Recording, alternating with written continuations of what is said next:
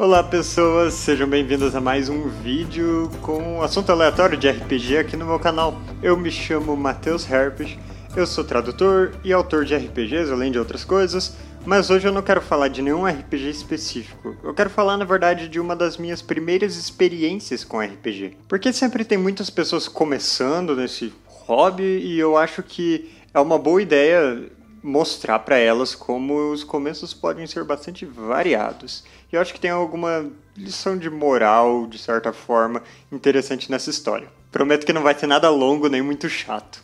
Então, lá nos idos 2010 ou 2011, eu não tenho certeza de quando, eu descobri que existia RPGs. Eu era de uma cidade do interior muito pequena, não tinha ninguém próximo de mim que jogasse RPG ou nem que tivesse ouvido falar disso. Mas eu estudava em uma cidade vizinha um pouco maior e lá tinha pessoas que conheciam melhor isso. E assim, um amigo meu ouviu de um professor que jogava RPG, de como isso era maneiro, e basicamente me convenceu a comprar. E eu comprei lá no Mercado Livre um conjunto, esse conjunto aqui, de livros do D&D quarta edição, que para mim era tipo RPG, ah, é isso.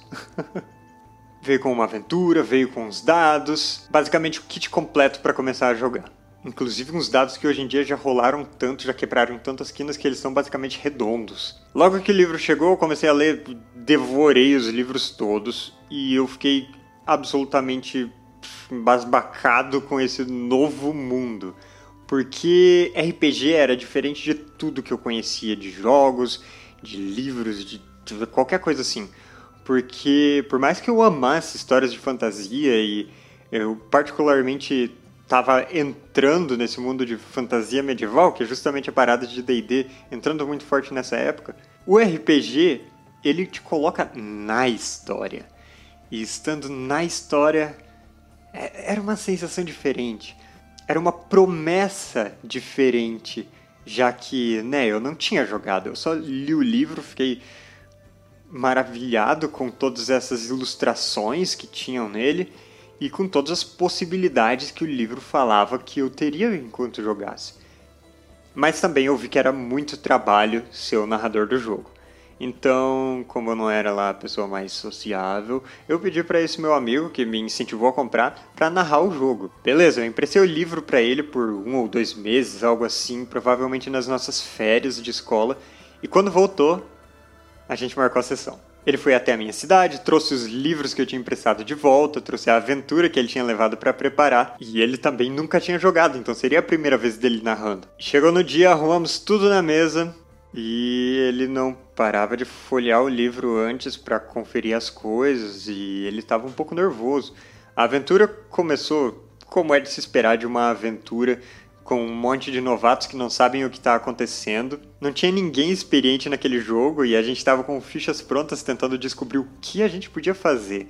Tinha uma magia que dizia que acertava uma área de um quadrado a até 50 quadrados de distância na nossa cabeça, aquilo significava que a área podia ser de 1 quadrado até 50 de diâmetro. E outras interpretações estapafúrdias das regras, mas que foi absolutamente divertido. Tava todo mundo ficando cada vez mais imerso nesse jogo conforme a gente descobria como o RPG funcionava. Então quer dizer que eu posso decidir se eu saio na porrada contra esse kobold que me atacou na estrada ou se eu fujo, se eu tento falar com ele, se eu jogo uma magia ou se eu dou um tiro de flecha. E depois que acabar o combate eu posso ir para a direção que eu quiser. Isso tudo foi encantador. Abriu os nossos horizontes. Mas durante a sessão eu percebi que esse meu amigo que estava narrando, ele não estava conseguindo conduzir as coisas muito bem.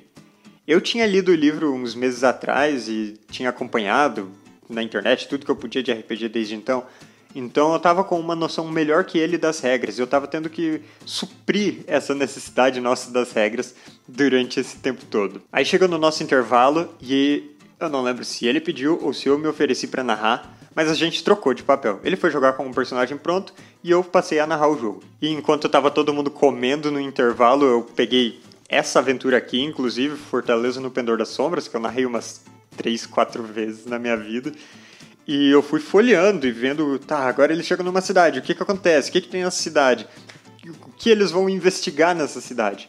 Tudo isso eu fui lendo conforme a aventura acontecia a partir de então.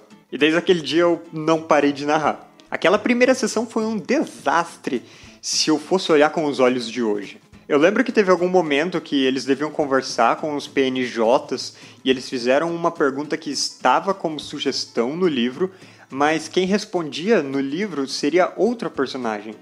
E eu mandei algo tipo: vamos fingir que vocês perguntaram para outra pessoa em vez dessa daqui, porque eu não sei o que essa diria, só o que aquela diria porque é o que o livro me diz. E eu lia as passagens no livro, ficava consultando as regras o tempo todo, mas mesmo assim todo mundo ainda tinha a visão do potencial do RPG, de como a gente podia contar umas histórias fantásticas com esse jogo. E essa única sessão, em que todo mundo era inexperiente, se tornou um grupo que durou uns anos, e hoje em dia estamos aqui, trabalhando com RPG, o que é uma coisa muito louca.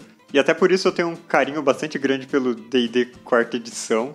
Foi o primeiro RPG que eu joguei e foi o único RPG que eu joguei por muito, muito tempo. Mesmo que hoje em dia eu veja que a quinta edição tem muitas melhorias, mas a quarta ainda tinha bastante coisa legal e eventualmente eu vou voltar a jogar.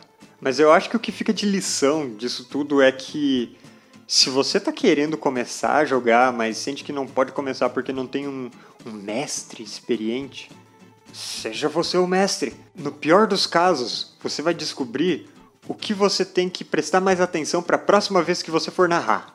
E no melhor dos casos, você vai se divertir pra caramba com o que aconteceu, vai achar até bacana todas as coisas absurdas depois quando você olhar para trás. A gente coloca muita pressão, quase um misticismo em torno do papel de narrador de jogo, inclusive colocando nomes tipo mestre do jogo, o que acaba sendo uma grande besteira. É uma visão bastante antiquada essa de que o mestre é o dono do jogo, o mestre é o deus do universo. A vontade do mestre é a que importa no jogo. Os jogadores estão ali só para reagir ao que o mestre diz que acontece e tem que aceitar sem falar nada tudo que o mestre diz. Para quem ainda tem essa visão, vão ouvir o episódio 200 do Caquitas Podcast. Vai lá, só vão. Eu vou deixar o link aqui na descrição para vocês. Então eu acho bem mais válido chamar de coisas como narrador, ou mestre de cerimônias, ou moderador do jogo. E os únicos títulos pomposos que eu sou a favor são coisas tipo guardião do conhecimento oculto dos RPGs de Cthulhu, porque isso faz parte da estética do jogo, que justamente se trata de algo antiquado. E que, a meu ver, é um título que deve ser usado somente de forma sarcástica, como parte do teatro, não como figura de autoridade. O mestre não é uma figura de autoridade. Eu tô começando a entrar no mundo de RPGs sem mestres ou RPGs de narrativa colaborativa, compartilhada e o que quer que exista. Eu não sou de forma alguma uma pessoa que tem propriedade para discutir de maneira acadêmica esses assuntos. Mas eu sou uma pessoa que pode dizer para você que se você tá com vontade de narrar, se você tá com curiosidade de narrar, se você tem uma curiosidade mórbida para saber como é narrar, para saber o quão ruim é essa experiência, dá esse passo. Tenta, chama seus amigos para um jogo despretensioso e avisa que possivelmente todo mundo vai morrer no final porque você não sabe balancear encontros que você vai precisar de alguém mais experiente te ajudando com as regras e talvez outra pessoa para desenhar os mapas porque você não sabe e alguém para controlar a ordem da iniciativa, senão você vai se perder com coisa demais. E com todo mundo te ajudando assim, você narra seu primeiro jogo e pronto. Agora você é um narrador sem precisar fazer nenhum curso de coach de RPG ou nada do tipo. Não tem que ter diploma, nem carteirinha, nem certificado. Olha que legal. Mas por hoje é só isso. Eu vou ficando por aqui. Eu espero que vocês tenham gostado dessa experiência e eu quero saber as de vocês. Quais foram as suas primeiras experiências com RPG? Já tinha gente experiente? Vocês deram início ao seu grupo? Vocês praticamente importaram o RPG pro meio da roça onde vocês viviam? Contem aí nos comentários. A gente se vê no próximo vídeo. Até mais! E obrigado pelos peixes.